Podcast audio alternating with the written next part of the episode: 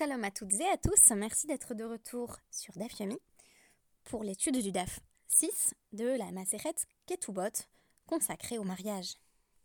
C'est avec Madonna que nous avons débuté notre étude en musique, puisqu'aujourd'hui il va être question d'hommes et de femmes qui sont vierges, qui n'ont jamais eu de relations sexuelles, de l'angoisse que cela peut euh, susciter chez les hommes, mais aussi des différentes manifestations physiques auxquelles on pourrait s'attendre chez les femmes, quoique, par exemple, le présupposé qui voudrait qu'une femme qui a un premier rapport sexuel va nécessairement saigner est déjà remis en question ici. Alors, je vous propose de vous lire la quasi-intégralité du Hamoud Bet, de sorte que si vous voulez reprendre euh, cette étude dans le texte, vous n'aurez qu'à consulter la deuxième page du DAF. Tout commence par un jeune époux, un khatan, que l'on découvre anxieux à l'idée d'avoir sa première relation sexuelle.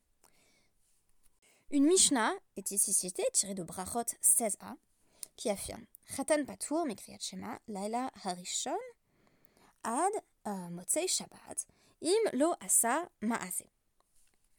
Le jeune marié est exempté de la mitzvah de récitation du schéma la nuit de son mariage, en présupposant, maintenant que l'on sait que ce mariage, si l'épouse est vierge, a eu lieu le mercredi soir, qu'il s'agit bien d'un mercredi soir, jusqu'à samedi soir, si il n'est pas parvenu à avoir un rapport sexuel euh, le mercredi soir. Donc en effet, il peut être dominé par l'angoisse. C'est un fait qu'on ignore peut-être assez souvent mais euh, dans les couples religieux qui, euh, lors de, la nuit de noces, n'ont jamais eu la moindre expérience sexuelle et ne connaissent pas nécessairement bien leur propre corps, a fortiori le corps de la personne qui sont en train de découvrir, de leur époux, de leur épouse, fait trop peu connu, la relation sexuelle à part entière, et donc la relation sexuelle avec pénétration, il faudrait d'ailleurs remettre en question euh, le présupposé que je suis en train d'avancer, à savoir que une relation sexuelle pleine et entière est une relation sexuelle avec pénétration, mais présentons en tout cas euh, le cadre ici de la Guémara. Le couple ne va pas nécessairement réussir euh, à avoir ce rapport sexuel avec pénétration du premier coup. Cela peut être effectivement l'angoisse, ainsi que c'est mentionné ici, donc à travers cette citation du traité Brachot 16a, euh, cela peut être aussi des difficultés techniques qui peuvent se répéter euh, pendant encore quelques jours. Et la première euh, relation sexuelle avec pénétration peut n'avoir lieu que quelques jours plus tard. Ici, on présuppose que, que l'angoisse peut dominer le jeune marié jusqu'à la fin de Shabbat, donc pendant 4 jours. Alors la discussion ici, euh, pourquoi est-ce qu'on nous ramène ce passage de Brachot 16a Parce qu'il y a la question qui est de nouveau posée, de savoir si on a le droit d'avoir une euh, relation sexuelle pendant Shabbat, même si c'est pour la première fois.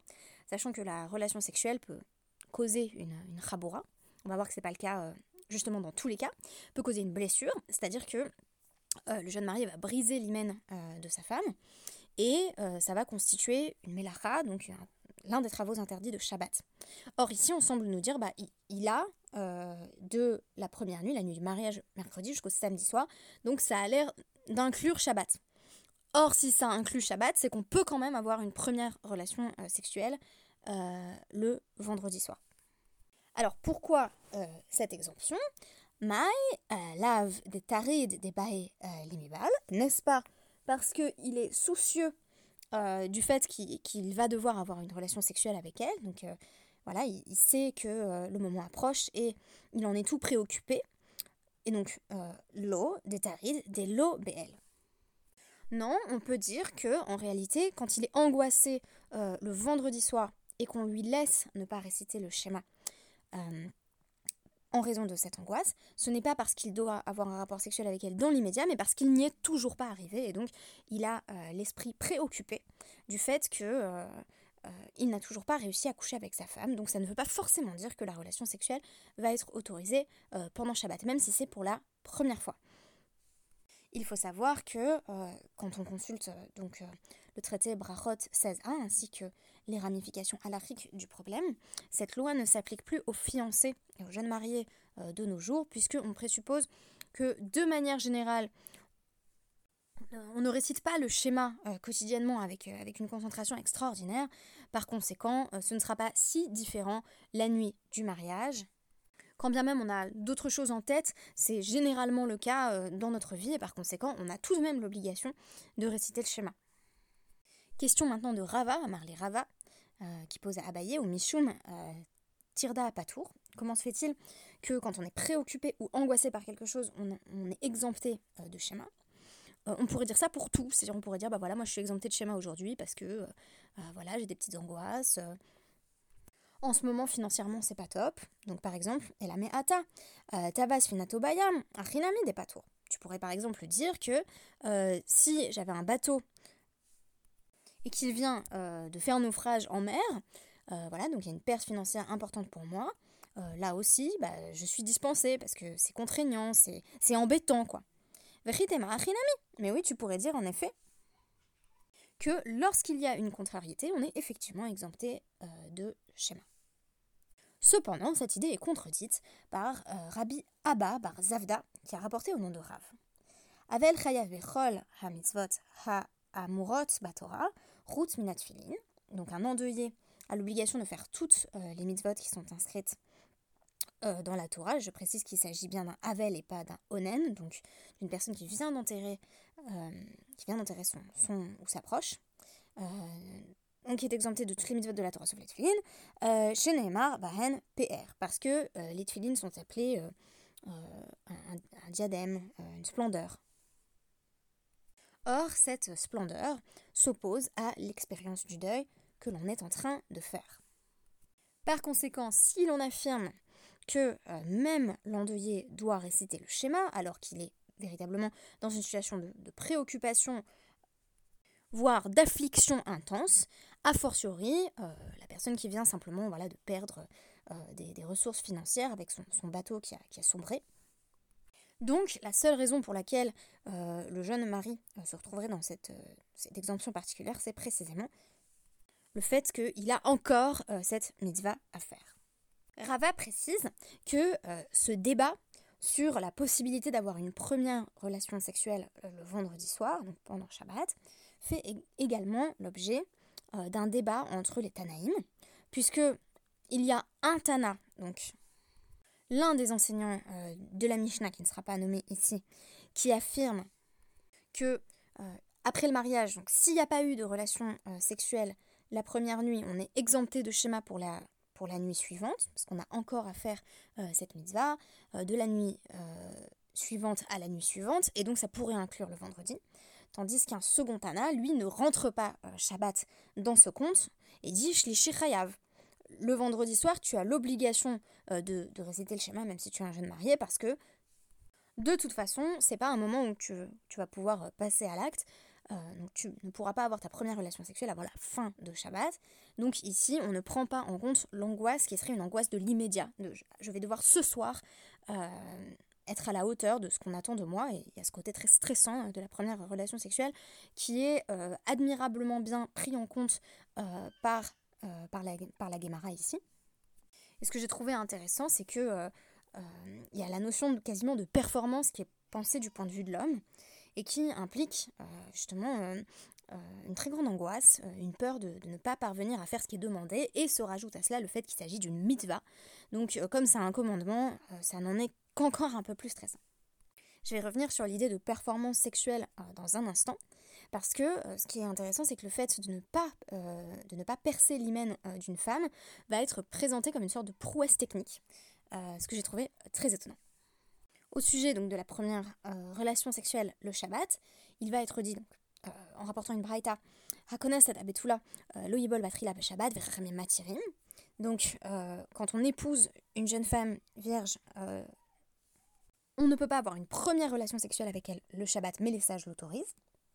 Man Chachamim, qui sont les sages, qui semblent ici être euh, l'opinion euh, majoritaire. Très étonnant que, qu'on dise les sages pour en fait euh, faire allusion à un seul sage. C'est dire si vraisemblablement c'est son opinion qui l'emporte. Amaraba, Rabbi Shimon, c'est Rabbi Shimon qui autorise des Amar d'avoir chez Ein Mitkaven Moutar, parce que selon Rabbi Shimon, quand on fait une melacha, donc une action interdite, euh, sans la moindre intention de réaliser l'action interdite elle-même, euh, l'action que l'on a réalisée est autorisée, donc moutard. Euh, par exemple, si l'homme avait simplement l'intention de faire la mitzvah de la première relation sexuelle ou simplement d'en tirer du plaisir, du plaisir physique, donc la notion de hana, alors il peut au passage briser l'hymen, ce qui constituerait potentiellement une melacha, mais une melacha pour laquelle il n'est pas mitkaven, c'est-à-dire son intention c'est pas de causer une blessure et c'est pas de verser le sang. Abaye, qui estime donc qu'il est interdit d'avoir une première relation sexuelle le Shabbat, objecte à Rava, ve de Rabbi Shimon de. Mais Rabbi Shimon, il est pourtant euh, prêt à concéder que quand euh, il y a une conséquence d'une action qui est une melacha et qui est inévitable, euh, on n'a pas le droit de faire cette action. Donc ici, on considère que la relation sexuelle, la première relation sexuelle, va nécessairement faire couler le sang de l'hymen. C'est ce qui va être remis en question dans un instant. Alors, je reviens un instant sur Psikrecha Yamut. Ça signifie littéralement on lui coupe la tête, ne mourra-t-il pas? C'est une question rhétorique, euh, qui fait allusion à, un cas assez amusant euh, d'une personne qui a un poulet vivant et des enfants et qui se dit euh, bon ben je vais donner un petit jouet à mes enfants pour le Shabbat et qui se dit ça serait une super idée vous pouvez voir la, la reformulation du Rambam c'est très intéressant ça serait une super idée de décapiter ce poulet pour donner un jouet à mes enfants donc son intention c'est pas de décapiter le poulet ce qui est interdit Shabbat on en a déjà parlé avec la shrita euh, du, jeune marié qui prépare son mariage pour le soir même. Je vous renvoie au podcast d'hier. Euh, du coup, on pourrait dire que c'est l'omid kaven, euh, qu'il n'y a pas d'intention de tuer l'oiseau, mais euh, le yamout, tu crois quand même pas que tu vas lui couper la tête et, qu'il va pas mourir. Donc, puisque la conséquence est, inévitable, la conséquence qui est une melacha est inévitable, alors l'action est quand même interdite. Alors, réponse de Rava, ou plutôt ici c'est une réponse de Rabat, donc avec un ré à la fin. Euh, réponse euh, de Rabat. Euh, Lo kehalelu bavlin she'en bekin bahataya. Et là, yesh bahataya. En gros, en Babylonie, ils ne sont pas experts dans la hataya. Donc c'est une sorte de, détournement. Ça désigne le fait de, de changer de chemin. Euh, donc, contrairement aux Babyloniens qui ne sont pas experts, il y en a qui sont experts dans le détournement, on va appeler ça un détournement. Alors qu'est-ce que c'est que cette euh, hataya Eh bien ça désigne la possibilité d'avoir une relation sexuelle sans briser l'hymen, c'est-à-dire sans qu'il y ait de sang qui coule. Et là, la Gemara rentre dans une réalité euh, biologique et empirique à laquelle il nous semble essentiel de faire allusion, c'est-à-dire que toutes les femmes, lors de leur première relation sexuelle, ne saignent pas. Donc il n'y a pas, en ce sens, yamut, parce que autant quand on coupe la tête d'un poulet, il finit toujours par mourir, autant toute femme avec laquelle on a un premier rapport sexuel ne va pas euh, perdre de sang, même si c'est peut-être euh, une majorité des femmes. Or, euh, ce phénomène biologique va être présenté comme une compétence masculine, une forme d'expertise d'hommes qui parviendraient, par l'orientation de, leur pénis, à faire en sorte que l'hymen ne se brise pas. Mais alors, Imken, t'aurais de la main. Mais si le jeune mari est un, expert des choses sexuelles, on se demande comment il a appris cette compétence. Ça semble être quasiment de l'ordre de l'inné. Voilà, des, hommes qui arrivent à ne pas faire en sorte que l'hymen se faire en sorte que ne se brise pas plutôt. alors pourquoi est-ce qu'il est préoccupé? Puisqu'en gros, il sait que ça va bien se passer, il, sait quoi faire. alors on nous dit les Inobaki. Non, ça s'applique à un homme qui n'est pas un pro il y a bien euh, des jeunes mariés qui sont euh, en réalité plutôt euh, stressés par la situation. Mais alors, on aurait pu nous enseigner Yomru Baki Mutar chez Enobaki Asur.